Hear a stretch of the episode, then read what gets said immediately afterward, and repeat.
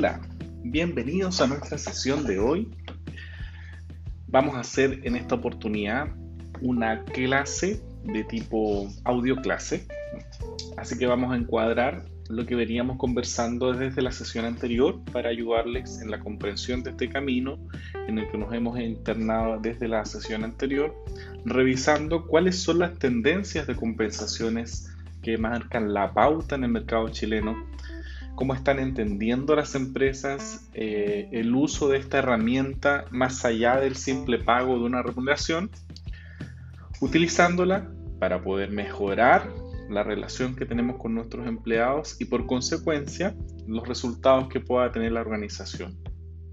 Desde la semana anterior, desde la clase anterior, hemos revisado algunas que ya compartimos en nuestra opinión durante la clase, que fueron las primeras cuatro. Hablamos acerca de la gestión de riesgos, del manejo profesional del tema que se está tratando en estas uh, organizaciones también hablamos de los sistemas probados de las evaluaciones de cargo como una forma de administrar las compensaciones y también revisamos cómo en el tiempo han ido mejorando las encuestas y las remuneraciones de mercado como una tendencia que ha llegado también para quedarse. Así que en esta oportunidad vamos a revisar material relacionado con las otras cuadrantes que están en la presentación. Estamos aún en la primera presentación. Todo lo que estamos hablando hoy lo pueden encontrar en la lámina número 7 de la presentación que está disponible en nuestro sistema. Sí los invito a seguir utilizando la bibliografía obligada de este curso para seguir preparándose para la siguiente evaluación. En esta oportunidad entonces yo voy a compartir algunas reflexiones siempre utilizando la bibliografía de base que acabo de mencionar. Así que voy a combinar la lectura también junto con algunos otros comentarios que pueden ser de útiles para ustedes, de dar mejor comprensión a estas nuevas ideas. Bien, vamos a hablar entonces de la tendencia número 5, que la van a encontrar ustedes en la presentación y que se llama el uso de estadísticas para el diseño de estructuras de cargo. La verdad es que en el tiempo, como tendencia, además de hacer eh, o tomar estas decisiones desde el punto de vista de quienes dirigen la organización en estos aspectos, cada vez más de manera muy tendenciosa se ha comenzado a utilizar las estadísticas para el diseño de las estructuras de los cargos. ¿Por qué? Porque la gestión de compensaciones se ha situado como una de las estrategias más confiables para poder desarrollar y sabemos ya a esta altura que se relaciona directamente con las metas que la organización se pueda trazar, donde el área de recursos humanos hace una tremenda contribución al éxito del logro organizacional. ¿Sí? Bueno, y en ese sentido hay algunas aplicaciones metodológicas que yo quiero resumir brevemente, aquellas que son más representativas en el ámbito de las compensaciones, como una fórmula de pago que hoy día marca la tendencia, ¿cierto? A nivel, a nivel nacional. Una de ellas es la encuesta de remuneraciones para mercados generales y específicos. Esta metodología estadística nos permite a nosotros que administramos remuneraciones poder acercarnos a el pago equivalente a lo que podrían estar haciendo otras empresas de la misma industria y del mismo mercado, de manera tal de considerar información que proviene de mercados generales, pero también de aquellos específicos que corresponden al nicho donde nuestra organización pertenece o participa. Otra de las aplicaciones metodológicas estadísticamente hablando, que se ocupan más frecuentemente, es la determinación de ciertas categorías de estructuras de cargo. De esa manera, las empresas lo que hacen es agrupar por familia algunos cargos y poner ahí un rango porcentual donde pudiésemos ver representado un valor mínimo un valor máximo que podría asociarse a la evaluación de los cargos que tenemos presentes en la estructura de nuestra organización. De tal modo que se asume el pago por categorías de cargos y se establece normalmente una misma banda salarial para un grupo de cargos con responsabilidades similares. Por ejemplo, podríamos estar presentes ante dos cargos que en su naturaleza pudiesen hacer operaciones distintas, como por ejemplo una secretaria recepcionista o una secretaria de gerencia, que no teniendo las mismas ah, tareas específicas, pertenecen a una misma familia de cargos. Entonces, de esa manera yo puedo agrupar la estructura de pago y aun cuando no sean exactamente iguales las labores que ellas realizan, la contribución que hacen desde su rol eh, se pondera más o menos de la misma manera. Así que si bien esta práctica se ha generalizado en algunas empresas que pagan por cargo, eh, también eh, se determina la remuneración de modo que ambas personas que forman parte de esa estructura puedan sentir que su pago tiene una relación directa con el esfuerzo que cada una realiza. También se ocupan mecanismos de regresión estadística. Aquí hay una eh, necesidad específica de correlacionar las dos variables más importantes que nosotros consideramos cuando queremos estructurar un pago. Una de ellas son los puntos de evaluación de un cargo, llamémoslo de, de una forma más sencilla, la puntuación que le podemos dar al aporte específico que hace cada uno de los cargos que estamos en este momento analizando y cómo se está pagando ese mismo cargo en el mercado. Entonces, a través de una fórmula matemática de regresión estadística, lo que logramos es profesionalizar y determinar de una forma óptima, intentando matemáticamente correlacionar ambas variables. ¿sí?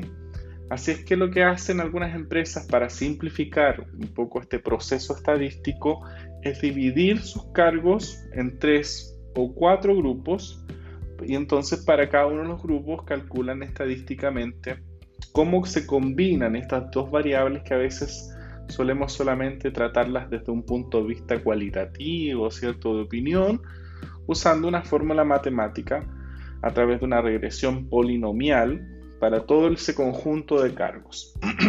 Estamos hablando quizás de un tema un poquitito más eh, técnico desde el punto de vista de nuestra asignatura. Lo que necesitamos es ser reflexivos sobre los mecanismos que tenemos hoy día y que están marcando la tendencia, las pautas de compensación. Por tanto, no se sientan un poco abrumados por estos datos tan específicos solo entendamos que tenemos hoy día distintas herramientas más allá simplemente de la opinión o la expertise profesional que alguno de los empleados a cargo de los recursos humanos pueda tener. También existen otros mecanismos matemáticos que nos podrían ayudar a resolver este problema permanente de establecer cómo, eh, cómo tendríamos que hacer la determinación de los pagos para que esto sea justo para los empleados, pero también retornen un beneficio directo para la empresa que está disponiendo de esos recursos para estructurar sus remuneraciones. También hay algunas matrices que son llamadas eh, las matrices de mérito, que permiten entonces como una herramienta de aumento de renta fija aumentar o determinar los porcentajes de aumento salarial asociado a dos variables bien conocidas por nosotros. Una de ellas es la evaluación de desempeño y, la otra de ellas es la posición de la renta de esa persona en su banda salarial. De este modo, las empresas suelen hacer lo siguiente, fijar porcentajes de aumento de su remuneración pero esto relacionado al costo total de la compañía. Y así de esta manera se distribuyen asignando mayores aumentos a quienes muestran un mayor desempeño o un desempeño sobresaliente y a lo mejor relacionar los, menores desempeños a un subpago, pero siempre en la medida de su banda salarial. La banda salarial es, imagínenlo por favor, como un límite máximo y un límite mínimo y la distancia entre cada uno de ellos, imagínenlo como una banda continua donde yo puedo tomar una posición y decidir si voy a pagarle cerca de la banda superior donde a lo mejor está el máximo sueldo asociado a ese cargo cerca de la banda inferior o del límite más mínimo, donde yo podría pagarle a lo mejor también ese mismo cargo y seguir usando esta estrategia de eh, la meritocracia para poder aumentar o a lo mejor subpagar lo que corresponde al aporte de, esa, de ese cargo. Y en este caso, eh, este tipo de matrices nos permite considerar en esta fórmula el desempeño también y la posición que puede tener la renta de una persona en su banda salarial. ¿Sí? Muy bien. Tenemos otra tendencia marcada en nuestra presentación, es la llamada la progresiva introducción de sistemas de renta variable. Durante estas sesiones hemos comentado las razones por las que la variabilización de las remuneraciones, la disminución de los costos fijos de personal y la compensación asociada a los resultados de la empresa se constituyen en imperativos en los tiempos económicos y laborales que vivimos. Hablamos de cómo es de riguroso eh, la constante necesidad de obtener mayor rentabilidad de los negocios y eso hace muy pesado de llevar el hecho de una gran planilla de remuneraciones que pudiera a lo mejor ser muy pesada para una estructura donde la economía se comporta muy aleatoriamente, muy variable, muy dependiente de la demanda, producto de que nosotros estamos manejando eh, costos muy acotados para poder conseguir una permanencia comercial en el mercado. Entonces, por efectos de globalización de los negocios, la introducción de una renta variable realmente es una tendencia mundial. Y lo podemos rescatar desde algunas ah, agrupaciones o congresos donde se han trabajado técnicamente estos conceptos. ¿sí? ¿Qué es lo que hemos estudiado al respecto de esto? ¿Qué es lo que se ha conseguido unificar como criterio entre los profesionales de esta materia? Bueno, técnicamente entonces, resaltando un poco desde el texto, se concibe la renta variable como un elemento motivador y direccionador del desempeño de las personas. Entendemos la motivación como un agente externo en esta oportunidad porque en otros casos la motivación también puede ser una llamada interna del individuo, es decir, que nosotros a veces nos sentimos motivados por cosas que nos pasan a nosotros o que creemos nosotros o que hemos construido nosotros respecto a alguna situación, pero en ocasiones también la motivación puede venir desde afuera. Y los expertos señalan que una renta variable es un elemento motivador y además proporciona dirección al desempeño de las personas, los ayuda a encontrar el camino correcto para elevar sus fuentes de desempeño. También se ha señalado que usar la renta variable es una forma de compartir los riesgos y las ganancias. De hecho, fue el primer cuadrante con el que comenzamos a hablar sobre las tendencias de compensaciones en nuestro mercado chileno. Así que no hay mucho más que agregar allí. También se concibe la renta variable como una estrategia de control de costos. Desde la exclusiva mirada del empresario, entendemos que el hecho de que podamos tener una renta variable, que va a tener una variación muy probablemente en torno a las variaciones que vayan a sufrir las ventas también de nuestro negocio, nos permite de esa manera, le podemos atribuir ¿cierto? a la renta variable la utilidad de mantenernos con una estrategia muy controlada de los costos totales de un negocio. También se ha concebido la renta variable como una forma eficaz de comprometer a las personas con el resultado del negocio. Fíjense que es muy, mucho más fácil, aun cuando las personas no hayan desarrollado de forma natural su sentido de pertenencia a la organización, es decir, que sería el estado ideal, ¿cierto? Donde nosotros nos sentimos dueños de lo bueno, de lo malo, del resultado positivo y del negativo. De todos modos, el hecho de incorporar personas no solo con, una, con un sueldo fijo, con una compensación fija, sino que con una renta variable, nos permite comprometer de manera más eficaz con el resultado del negocio. ¿sí? Nos va bien, entonces las personas tienden a sentirse bien también, nos va mal y también las personas tienden a ayudar a la organización a que pueda revertir esos resultados. Y eh, también, como lo hemos advertido en, la sesión anterior, se ha asociado el hecho de pagar una renta variable a una coherencia organizacional. ¿Por qué eh, que se produzca en realidad una relación directa entre el discurso ejecutivo de los directores, de los gerentes, con la práctica del trabajo? Es decir, que logramos a través de esto ayudar a que los empleados puedan sentir que eh, las empresas están relacionando lo que han declarado estratégicamente con la práctica del trabajo. Así que introducir sistemas de renta variable requiere financiarlos adecuadamente y generalmente la renta variable se financia de la siguiente manera. Lo primero es el incremento de la productividad y las ventas. Las empresas van buscando mejores rendimientos de ventas y también de productividad y va diseñando incentivos variables por esos aumentos de venta y el punto de partida siempre es el estándar histórico, que estamos vendiendo hoy día, que estamos produciendo hoy día para poder ir estableciendo metas ya que sean dependientes de este estándar histórico y que además dependan entonces del desempeño de las personas y también que podamos ligar este desempeño de las personas para poder cooperar con el logro de esta meta, las mejoras tecnológicas y las condiciones de mercado para nuestros empleados.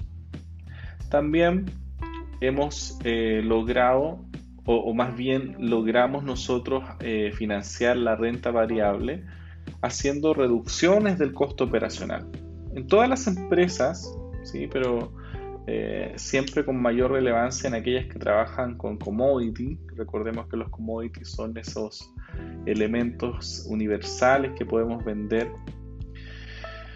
eh, y en las que el precio tiende a ser inelástico en la generación de mayor demanda, o sea que probablemente no, tengamos la posibilidad de a mayor demanda mejorar a lo mejor el precio, porque la, la demanda tampoco se mueve con tanta facilidad. Pensemos en los medicamentos, por ejemplo. Los medicamentos son una necesidad absoluta. Eh, nosotros hacemos siempre un esfuerzo económico por mantener los medicamentos que necesitamos en nuestra familia disponibles, aun sea que tengamos alguna variación en la renta, siempre damos aseguramiento a eso como le damos también a los alimentos y también a algunos otros productos que son de comportamiento inelástico, que no, no dependen mucho de cuánto estemos ganando o cuánto estemos dejando de ganar. En ese sentido, entonces, eh, una forma de financiar rentas variables en una empresa que a lo mejor vende productos que son inelásticos eh, eh, sería esta reducción de los costos operacionales. La reducción de los costos operacionales nos permite determinar el costo de producción de los productos de los procesos en algún periodo de tiempo y podemos acordar con los empleados cómo se compartirán esos ahorros generados para una mejor operación de equipos, de materias primas, de insumos, de procesos. en términos prácticos, esto nos permite vincular al empleado con el resultado, eh, pero más allá de eso, eh, comprometerlo con el ahorro significativo en los costos si le hacemos partícipe de que cada vez que él pueda ahorrar sobre los costos fijos de nuestra organización, ese ahorro va a poder traducirse en mejores equipos, mejores maquinarias, mejores insumos y a lo mejor directamente un aumento en sus compensaciones, ah, que les va a permitir a ellos entender y darle credibilidad a la renta variable que a lo mejor van a poder tener en este escenario donde estamos revisando empresas que tienen ese comportamiento, los productos que ellos ofrecen al mercado. También para poder financiar rentas variables tenemos que hacer una disminución de la renta fija. ese es el camino más difícil porque tenemos que lograr acuerdo con los trabajadores que acepten esta disminución de un pequeño porcentaje de su remuneración fija porque tienen que convencerse de que su trabajo y el modo que vamos a instaurar ahora va a permitir alcanzar mayores niveles de remuneración, pero esta vez mediante el logro de las metas a las que se asocia el incentivo variable, que podrían ser producciones, ¿cierto? ventas.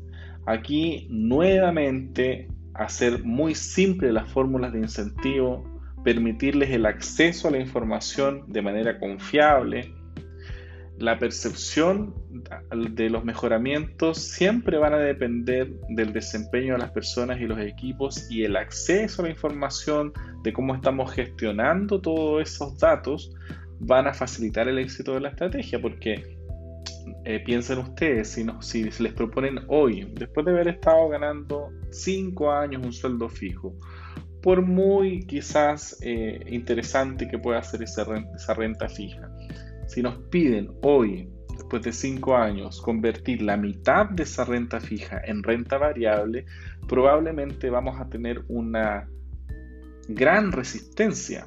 Y al tener esa gran resistencia, entonces esta estrategia de disminuir la renta fija podría fracasar. Y lógicamente estamos tratando de revisar las fórmulas con las que contamos para poder transformar ¿cierto? Eh, la gestión de las compensaciones en una renta variable y eso se traduzca en un mejor resultado. Así que hay que ser cuidadoso particularmente en cómo ofrecemos la confiabilidad de la información, en cómo se hacen los cálculos para hacer esta renta variable. Es posible, muchas empresas han hecho esta transformación en cargos operativos como también en cargos estratégicos. Siempre es una mejor idea pero tan, hay que ser muy cuidadosos y muy respetuosos de nuestros trabajadores. Otra forma de financiar la renta variable, porque muchas veces nosotros eh, no tenemos mucha intención de minimizar la renta a los trabajadores, pero tenemos que buscar el modo de aumentar esa producción. Y para aumentar esa producción, muchas veces la renta variable resulta ser interesante. Pero ¿de dónde viene el dinero? Bueno, ahí estamos revisando entonces un par de fórmulas en que podríamos nosotros obtener ese financiamiento sin hacer tanto daño a las estructuras. Otra fórmula sería la sustitución de los beneficios, una práctica bastante común usada en las negociaciones colectivas ha sido sustituir algunos beneficios que son de poco uso eh, entre los trabajadores eh, para transformarlos entonces ese dinero y esos montos en un desempeño de características variables. Si Eso significa entonces que podría ser que algunos tipos de asignaciones que, que realmente no se alcanzan a ocupar por la naturaleza de, de la configuración de los empleados. Por ejemplo, a lo mejor nadie alcanza el bono de los 30 años y hay pocas personas que podrían acceder a él. Las empresas normalmente eh, provisionan esos dineros? Bueno, podríamos sustituir ese beneficio muy poco utilizado, entre otros, ¿cierto? Y transformarlo en un incentivo variable. Em, fíjense que esta estrategia de costos culturalmente ha sido em, no tan difícil de instalar porque se basa en el dialogar con los trabajadores, dialogar acerca de los beneficios que realmente ellos necesitan y en general eh, es, muy permisible usar esos dineros para provocar una variabilidad en las remuneraciones porque eso mejora ¿cierto? las condiciones de manera general y no particular de alguien. Así, otra fórmula para poder encontrar esos recursos y hacer esa transformación e introducirnos en sistemas de rentas variables podría ser también el congelamiento de los aumentos de renta fija y la asignación del presupuesto de aumento real anual a las remuneraciones de incentivo variable. Sí, es que ya nunca más sigamos subiendo las remuneraciones que ya se encuentran fijas. y de esa manera podemos ir eh, fijándonos año tras año un nuevo presupuesto de remuneraciones que incluya idealmente mecanismos de renta variable. la renta variable está extendida en áreas comerciales, en áreas productibles, donde sea que exista un indicador que podamos medir y que dé resultados fáciles, donde observemos una paulatina sustitución de sistemas de comisiones por ventas o bonos de producción a sistemas más integrales que podrían incluso incluir labores de cobranza efectiva o venta eh, proporcionada entre mix de productos o, o apuntando a que el vendedor venda productos de mayor calidad, hacerlo más eficiente en el fondo nos va a permitir darle una tremenda utilidad a estos dineros y que se traduzcan rápidamente en un impacto en el desempeño del trabajador y por consecuencia en el resultado de las empresas. Bien, hablemos ahora acerca de la tendencia número 7. Tendencia número 7. Políticas de posicionamiento de remuneración según nivel jerárquico. Y voy a leer de forma textual. Una constatación que no es novedosa, pero que constituye una tendencia general, es la aplicación de diferentes políticas de posicionamiento de las remuneraciones según la responsabilidad del cargo. Se observa en la práctica que a nivel ejecutivo la mayoría de las empresas pagan el percentil 75 o más del, mercado comparativo. Y aquí hago una pausa para no complicarles la vida. Lo que está diciendo este pequeño párrafo es decir, que la mayoría de las empresas pagan incluso por sobre la media del mercado. O sea, si el mercado está pagando entre, nos vamos a poner un ejemplo, entre 500 mil y un millón de pesos, en ese escenario, la mayoría de las empresas está pagando 750 mil pesos. Eso es a la vista del mercado comparativo. Eso es para la práctica de niveles ejecutivos. ¿sí? Pero cuando bajamos un poquitito a niveles profesionales, a niveles técnicos y a niveles administrativos, realmente la tendencia nacional es que estamos pagando el promedio del mercado. Por eso que vemos que los sueldos, por ejemplo, entre la gente operaria, la gente de retail, la gente de supermercados, es más o menos exactamente lo mismo porque hay una política de compensaciones que es imperante, imperante en el sentido de que está gobernando la mayoría de las decisiones y es decir que eh, políticamente se paga mejor en los niveles de jerarquía. Uno de estos efectos de la política diferenciada es una tremenda distancia que existe entre las rentas máximas y mínimas. Fíjense que es capaz de alcanzar una razón de 80 a 1. Quiere decir que en los cargos ejecutivos ustedes podrían encontrar a alguien ganando 1.600.000 pesos y en otra empresa del rubro, quizás de la misma naturaleza, podría estar ganando 16 o 36 millones de pesos sin problema. Eso sí, es parte de nuestra realidad. Y muchas veces al escucharme ustedes a mí, que estamos haciendo un parafraseo de lo que aparece en nuestra lectura obligatoria, les puede resultar muy escandaloso. Pero em, la verdad es que eh, hay, una distancia todavía entre esta fórmula que estamos utilizando en Chile versus otros países que estamos lejos de aquellos que parecen entender que no tenemos que provocar estas tremendas distancias entre cargos que están ejecutando el trabajo versus otros que están direccionando las compañías. Ya vemos entonces que en los mercados un poco más avanzados como los estadounidenses y europeos, esa razón que en Chile alcanza el 81, en otros países como Canadá, Inglaterra o Francia, están por allá entre la diferencia, entre la proporción 10 a 1, lo que parece ser bastante razonable. Hay otro fenómeno interesante de comentar de los estudios de posicionamiento de remuneraciones y es la tranquilidad ejecutiva cuando la organización paga globalmente en promedio de mercado, sin profundizar el análisis al comportamiento de los sueldos según las áreas o los niveles jerárquicos. También somos observadores de que tiende a existir una inequidad en las remuneraciones respecto del nivel jerárquico del cargo, donde si bien hay un posicionamiento corporativo, está en el promedio del mercado y las rentas de los cargos de menor impacto están subpagados, o sea, que ganan un poco menos, y los cargos medios están en promedio de mercado, pero los cargos ejecutivos están sobrepagados respecto de la propia política de compensación.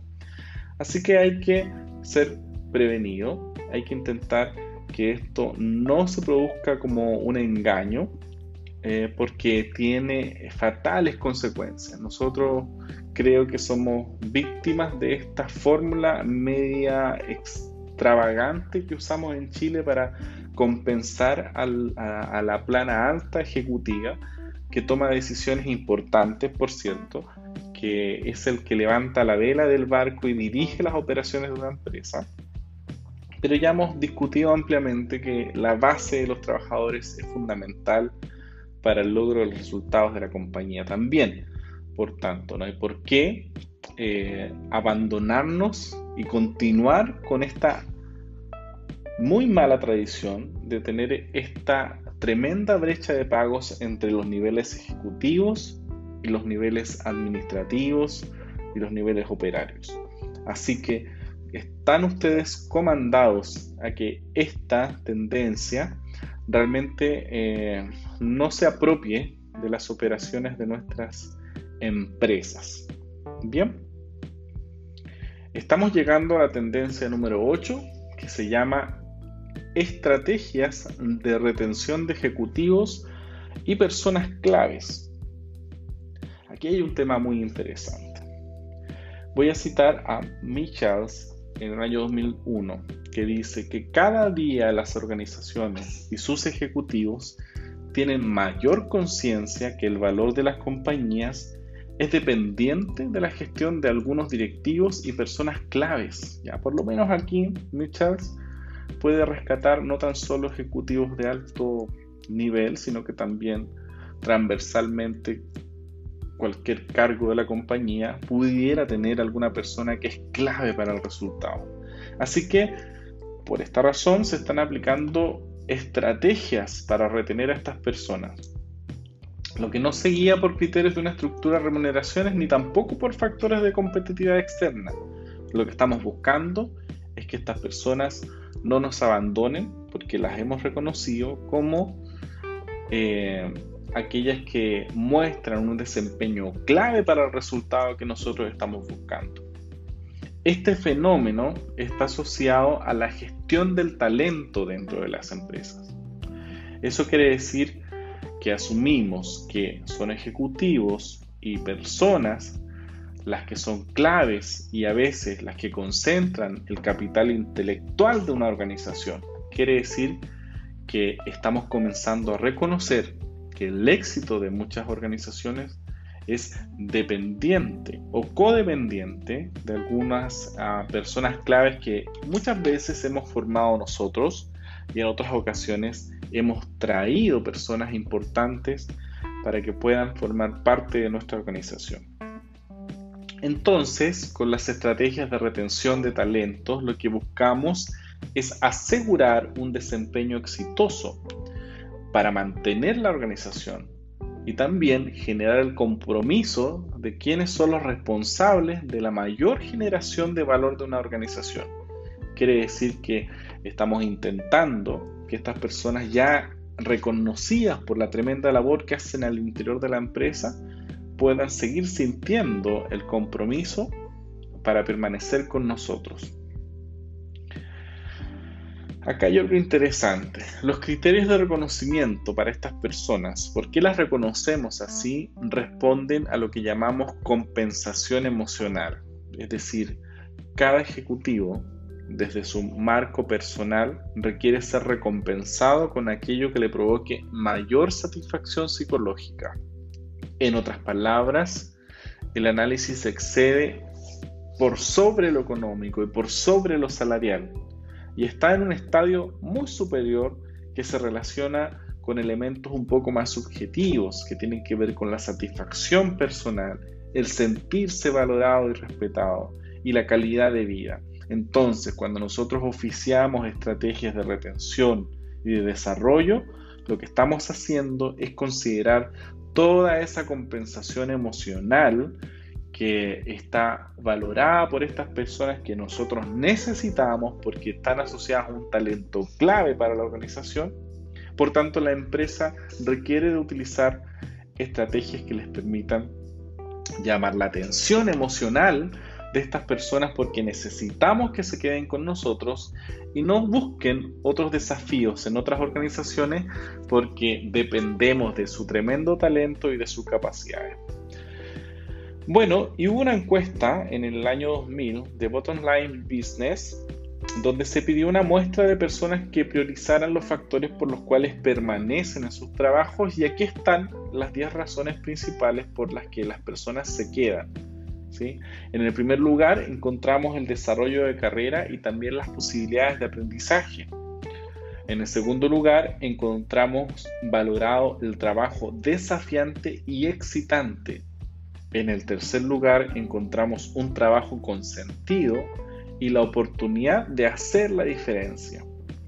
En el punto 4 encontramos los colegas sobresalientes, ¿ya? que también puede ser un llamado a la atención, es decir, a las personas les está importando quién los rodea y que efectivamente estemos en un equipo de personas que sean de características sobresalientes. Eso está en el lugar número 4 de las valoraciones que hacen las personas para permanecer en sus estaciones de trabajo. En el quinto lugar, ser parte de un equipo, perdón, ser parte de un equipo. ¿Sí? Eso es un sentimiento que está buscando el empleado. Sentirse parte en el contexto de un equipo de trabajo está valorado en el número 5 por las razones en las que se quedan las personas. En el número 6, un buen jefe.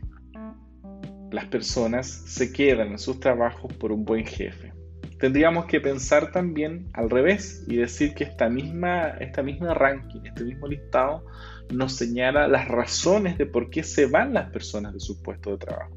Entonces, en el número 6, valorado por, por esta encuesta, deberíamos pensar de que una persona se va de un empleo también por tener un mal jefe, ¿cierto?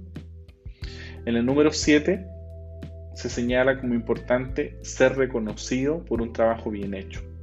En el número 8, entretenerse con el trabajo. Qué importante, ¿eh? hacerlo, hacerlo desde la perspectiva de lo que me gusta. En el número 9, la autonomía y el sentido de control sobre el propio trabajo, o sea, limitar los controles y entregarle la confianza a los empleados para que ellos mismos vayan tras sus propios objetivos. En el número 10 y final, encontramos valorado la flexibilidad en las horas de trabajo y la vestimenta como algo valorado de parte de esta misma grupo encuestado en el número 10. ¿sí? A todos nos gusta un poco que tengamos esa posibilidad de sentirnos en una posición lo más cómoda posible. En coherencia con lo anterior, también se hizo una acción empresarial a 461 estudiantes egresados y posgraduados de siete universidades chilenas, eh, donde se, se levantaron los factores que son de prioridad al momento de elegir un lugar de trabajo. Así visto al revés, ya no visto desde el punto absoluto de un trabajador y por qué se queda, sino que pensando, por ejemplo, en ustedes, que son todavía estudiantes de la, de la carrera, ¿qué cosas les podría interesar a ustedes para formar parte de una empresa? Y lo que pasó aquí es que se estimaron las principales cualidades de una empresa para atraer a nuevos profesionales y están limitadas a las siguientes tres. En primer lugar, el buen clima laboral. En segundo lugar, la calidad de vida. Y en tercer lugar, la imagen de la empresa. Es decir, que nosotros, o ustedes más bien, que forman parte de ese grupo, que va a renovar la generación de los trabajadores. Hay una alta valoración por estos tres conceptos y llama la atención, por lo menos a mí, el número tres, que es que es muy importante la imagen de la empresa, que nos interesa trabajar en una empresa probablemente que tenga una buena evaluación social, que las personas que son sus clientes realmente se sientan orgullosas de ser parte de esta empresa. Eso, la juventud, los estudiantes egresados, lo están valorando de una forma muy importante. Así es que vale la pena preguntarse siempre si estamos haciendo lo necesario para retener a nuestro personal clave. De esa manera, debemos ser capaces de definir las estrategias de retención de las personas y eh, diseñar entonces estas estrategias de compensación que nos va a imponer desafíos importantes en tres aspectos. El primero, preguntarse y determinar qué es lo que mantiene y desarrolla a las personas claves en mi organización. Otra cosa es implementar buenos sistemas de gestión de personas como mantenedores y promotores del capital intelectual. Y una tercera preocupación permanente será diseñar tantos programas de retención y de desarrollo individual como personas talentosas existan haciendo un foco en la comprensión humana de lo que cada una de las personas valora como satisfacción psicológica. Y no todos pensamos de la misma manera, porque tiene que ver con el ciclo de vida personal en que cada uno se encuentre. Probablemente ustedes, en un estado de juventud y de soltería, tengan ciertas satisfacciones psicológicas muy distantes de aquel padre de familia que está trabajando ya no tan solo por un desarrollo personal, sino que también por desarrollar incluso la calidad de vida de su propia familia. Así que es importante entender que tenemos desafíos importantes a la hora de considerar cuáles son las estrategias que debemos considerar eh, para retener el talento, eh, entendiéndose que el talento son nuestros propios colaboradores. Ahora, es interesante analizar que los factores de satisfacción en este aspecto emocional y psicológico son individuales, ¿sí? pero no, no es menos interesante señalar em, cuáles son las prácticas más habituales de beneficios ejecutivos y de personas clave porque nos van a ofrecer un marco, ¿cierto?, de lo que las demás empresas están haciendo en el mercado chileno. ¿Y cuáles son esos beneficios intangibles más usuales? Bueno, aquí tenemos una lista de los que podríamos nosotros considerar. Está las membresías a clubes sociales y deportivos. Quizás tener un auto o una camioneta de la empresa. Eh, obtener la posibilidad de estudios de posgrado. Que la empresa a lo mejor pague en su nombre membresías a organizaciones profesionales, colegios de profesionales, colegios de ingenieros, seguros de salud, seguros de vida, pasantía en casas matrices, es decir, gente que trabaje normalmente en regiones que tenga la posibilidad de interactuar con sus pares en, en las oficinas originales de la empresa, ya sea en el país o fuera del país. Em, gastos de representación con pago de tarjeta de crédito corporativa de uso personal. Es decir, que tengamos la posibilidad de definir sobre a lo mejor algún almuerzo, alguna cena, alguna necesidad puntual que nosotros mismos pudiéramos entre nuestra propia representación decidir si es o no interesante para el logro de algún objetivo dentro de mi cargo becas escolares, créditos de libre disposición, celulares de libre disposición, tiempos flexibles, suscripciones a diarios y revistas, planes de pensiones, viajes con familia. Son aquellas cosas que están siendo ultra valoradas como parte de las estrategias para retener a las personas que son em, nuestros talentos claves. Y hemos llegado a la última tendencia de nuestro mercado chileno respecto de cómo se entienden las compensaciones. Esto es un tema muy interesante referido a las negociaciones colectivas decrecientes y la reducción de remuneraciones y beneficios históricamente garantizados.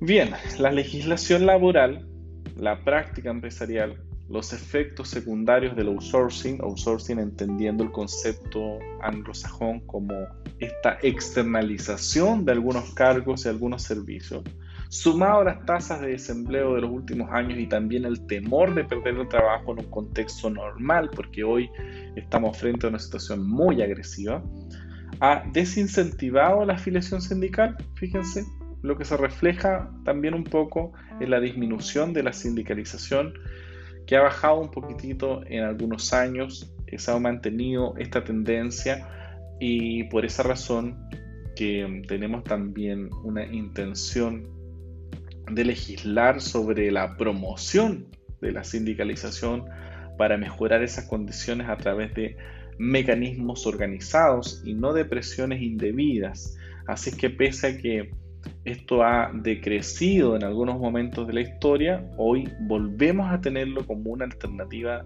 presente para poder mirar en perspectiva las posibilidades que tenemos de mejorar nuestras condiciones laborales. Así que en general hemos observado un cambio de perspectiva desde la asistencialista, es decir, que todo sea otorgado, hacia la meritocracia, que es decir, que todo lo que tengamos sea realmente ganado y que esté asociado a los resultados, al desempeño, al rol de la empresa en la industria y en la comunidad y no tan solo en la garantización de la estabilidad del empleo, sino que seamos capaces de entender que nuestro rol es aumentar la capacidad de ganancia en las empresas para mejorar las condiciones para nosotros y también para los futuros empleados.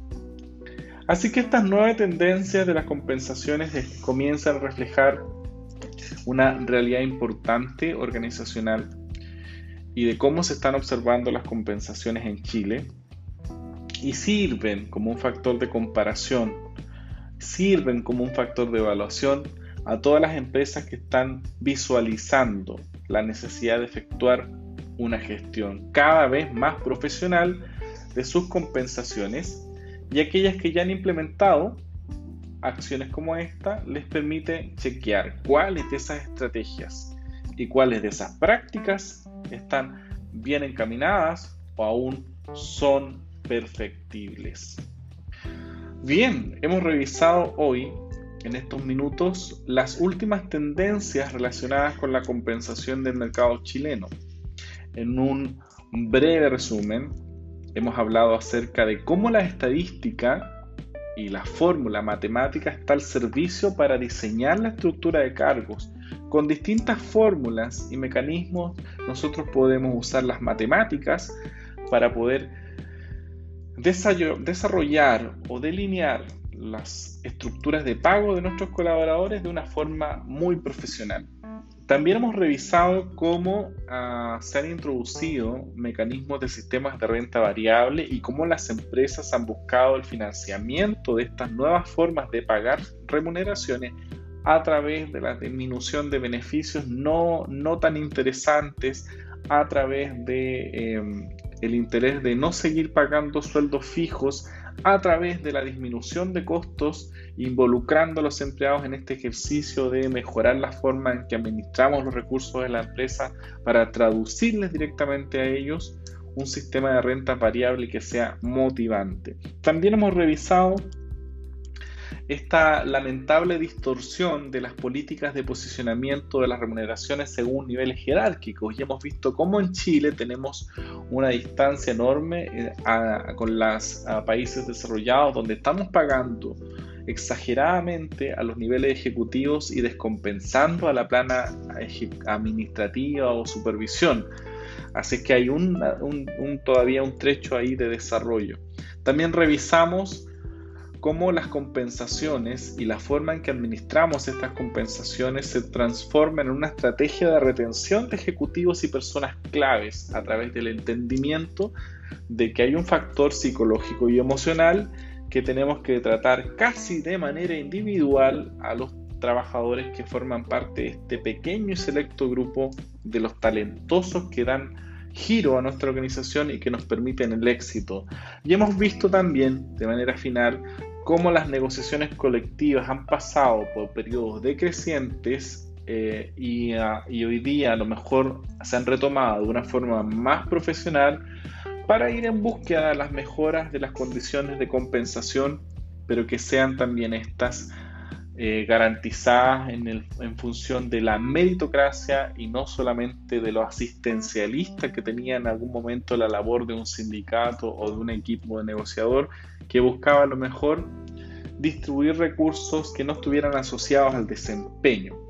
Así que estas tendencias están marcando nuestro mercado chileno en el uso de las compensaciones.